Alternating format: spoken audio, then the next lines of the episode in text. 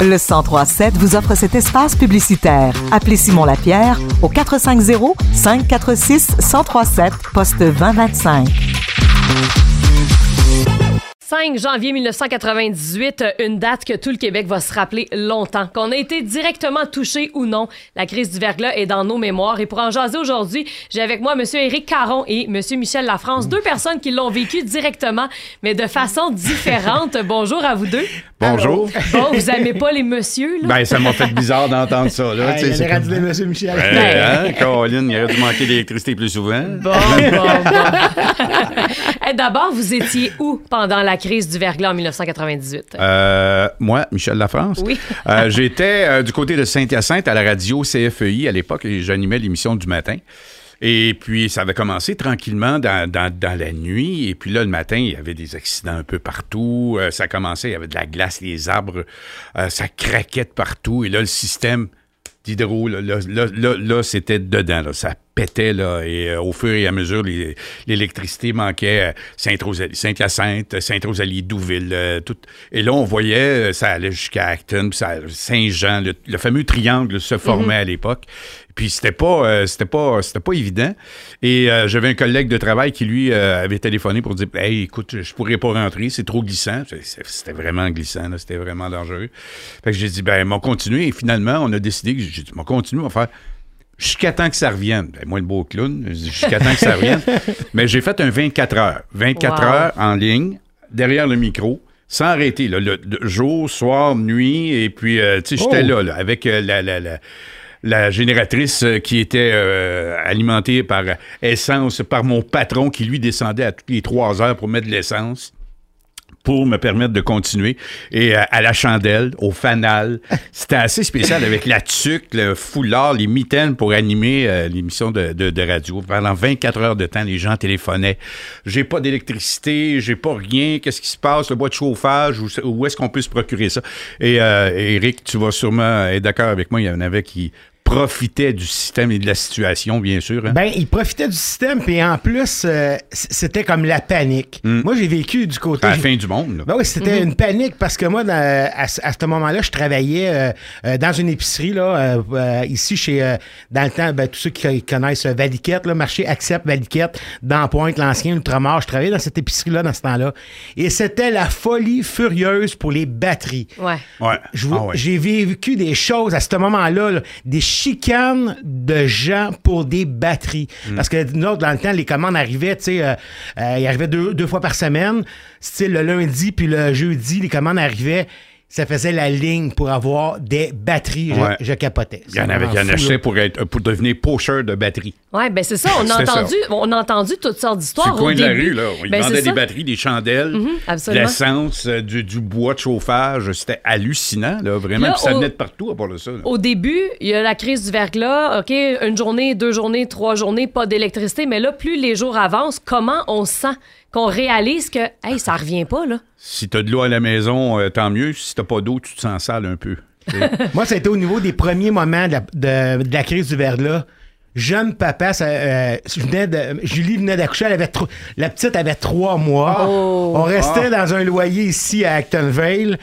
T'sais, pas, pas de, f- de, de, de- de foyer, là, de, de, Pas de de- de chauffage, chauffage. pas de chauffage, ouais. Donc, t'es obligé de partir de la maison pour aller à un endroit euh, chez mes parents dans- qui avait un, un- un- un foyer au bois. Mm.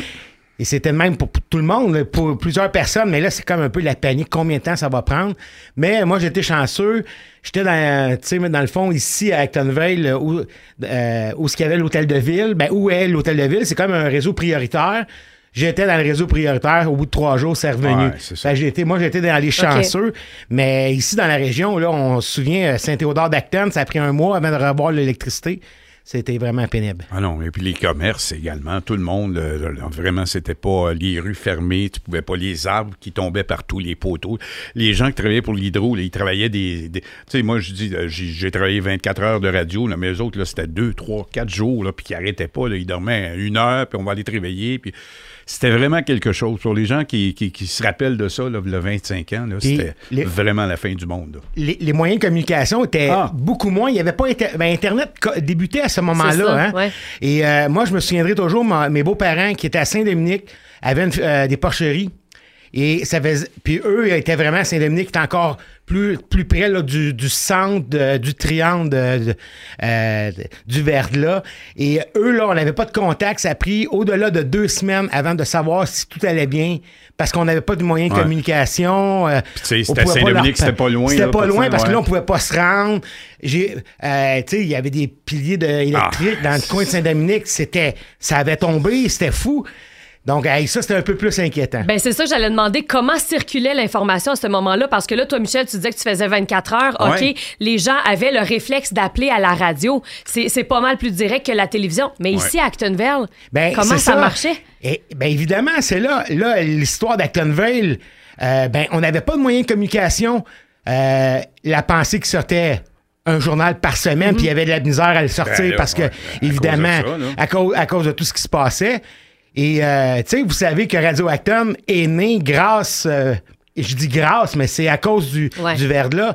Un certain monsieur Gaétan Chavanel qui a décidé, euh, après la crise du verglas, qui lui, il trouvait ça aberrant de ne pas avoir eu de moyens de communication durant le, le verglas, euh, de savoir ce qui se passait chez nous. C'est là que Radio Acton a commencé à, à prendre, à prendre vie.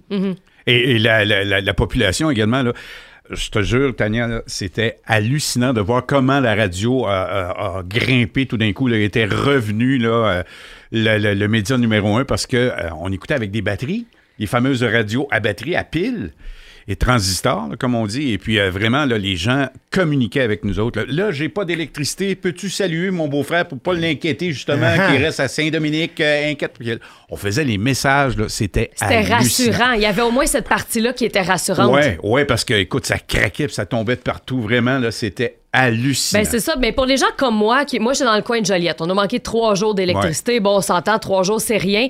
Mais des gens comme moi qui on entendait dire justement euh, des choses, pour nous, ça semblait irréel. Des chicanes, des batailles, des pénuries de chandelles. Ça se battait pour des batteries. Ça se frappait pour des génératrices.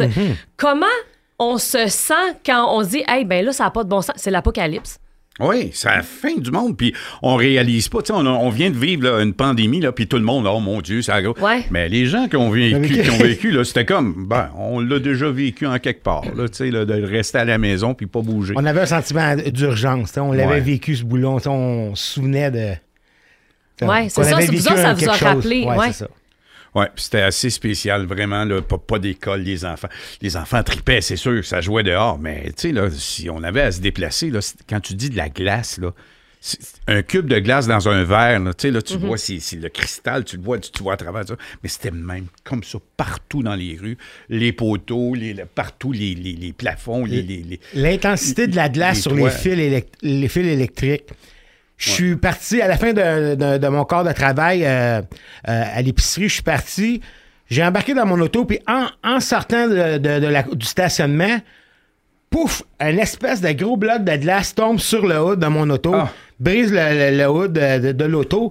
C'était l'apo- l'apocalypse. Je venais de passer au même endroit à pied, Ouais, puis ouais, là, je passe en auto, bang, c'est- Et de voir aussi les gens qui se sont entraidés aussi. euh, il y avait des, des, des, des endroits où les gens pouvaient se réunir 100, 200, 300 personnes, des familles au complet. Dans les écoles, Dans les autres. écoles. Ben Oui, et puis, euh, ici, les à la polyvalente, ici, à la polyvalente, là, il y avait un, c'était un service d'urgence. Mm. là. Il y avait fait. euh, il y avait un, un endroit, l'armée est débarquée, est venue ici pour euh, aider la population. Ouais, mais je me, je me rappelle aussi, on avait été, euh, j'avais été faire un spectacle aux galeries de Saint-Hyacinthe parce qu'il se passait rien, mais il y avait de l'électricité euh, aux galeries, puis j'avais été faire un spectacle pour euh, les gens en après-midi. C'était plein, les galeries, c'était plein, plein, plein. mais Les magasins étaient fermés, là, mais il y avait juste le centre, le mail qui, qui, qui était là pour se faire divertir, faire changer les idées, parce que vraiment, c'était pas, pas, pas, pas facile. Vraiment, Mais- là. Puis moi, ce que je me demande, c'est que pensez-vous que si ça arrive encore, si supposons aujourd'hui ça avait été ça, est-ce qu'on serait mieux préparé ou on s'y habitue jamais? Ben moi je pense qu'on est un- je pense qu'on est mieux préparé Mm. parce que dans le temps euh, justement tu sais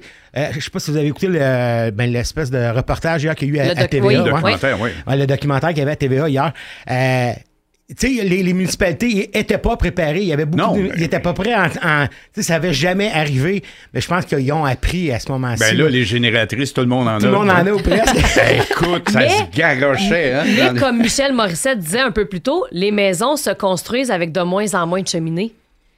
On a des génératrices, mais on n'a plus de poêle à bois. Exactement. Je me demande vraiment si on est mieux préparé ou si on se dit 25 ans plus tard, bah, c'est arrivé, mais on pense, on prend pas de précautions.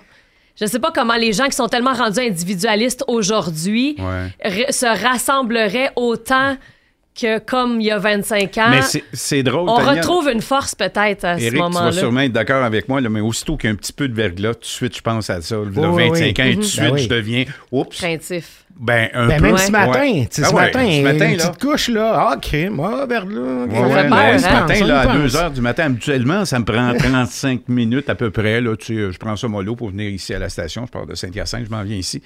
Ça m'a pris 1h10. Hmm. 1h10, ben, il était 3 heures du matin, Ouais, vous ouais. allez dire, là, mais à 1h10, là, la 20, c'était pas déblayé, euh, rien, mais il y avait de la glace en dessous, puis il y avait une petite pluie verglaçante, fatigante. J'espère que ça ne durera pas toute la journée, mais là, ça s'est passé. Oui, c'est ça. Ça reste passé. toujours avec une petite peur, mais Ouais. finalement, on se dit, bon, ben, on, on souhaite pas que ça arrive à nouveau, mais on est là puis on va se serrer les coudes. Oui, mais c'était vraiment quelque chose. euh, je ne regrette pas d'avoir vécu. moi, non, mais effectivement, c'est comme c'est une aventure. Là. Tu, sais, tu dis c'est juste un film où ça, ça se passe ailleurs, dans les autres pays. Ou des affaires. Non, non.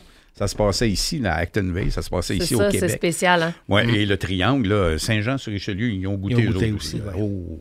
Ben, on sent que c'est encore rempli d'émotions, même 25 ans plus tard. On continue d'en parler. Ça va être un événement marquant qui va rester dans la vie des gens, Mm. pas nécessairement au même niveau, de façon différente. Et là, je vous rappelle que ce matin, euh, Michel t'a posé une question sur la page Facebook. Ouais. Comment vous avez vécu cet événement-là? On vous invite à continuer à les répondre. On va y revenir un petit peu plus tard euh, dans l'émission. Éric, Michel, merci beaucoup pour vos Ça fait partages. plaisir, ça fait Ben, ça plaisir. m'a fait plaisir. Et puis, euh, voilà, on poursuit en musique avec Jaco. Mais voici, merci.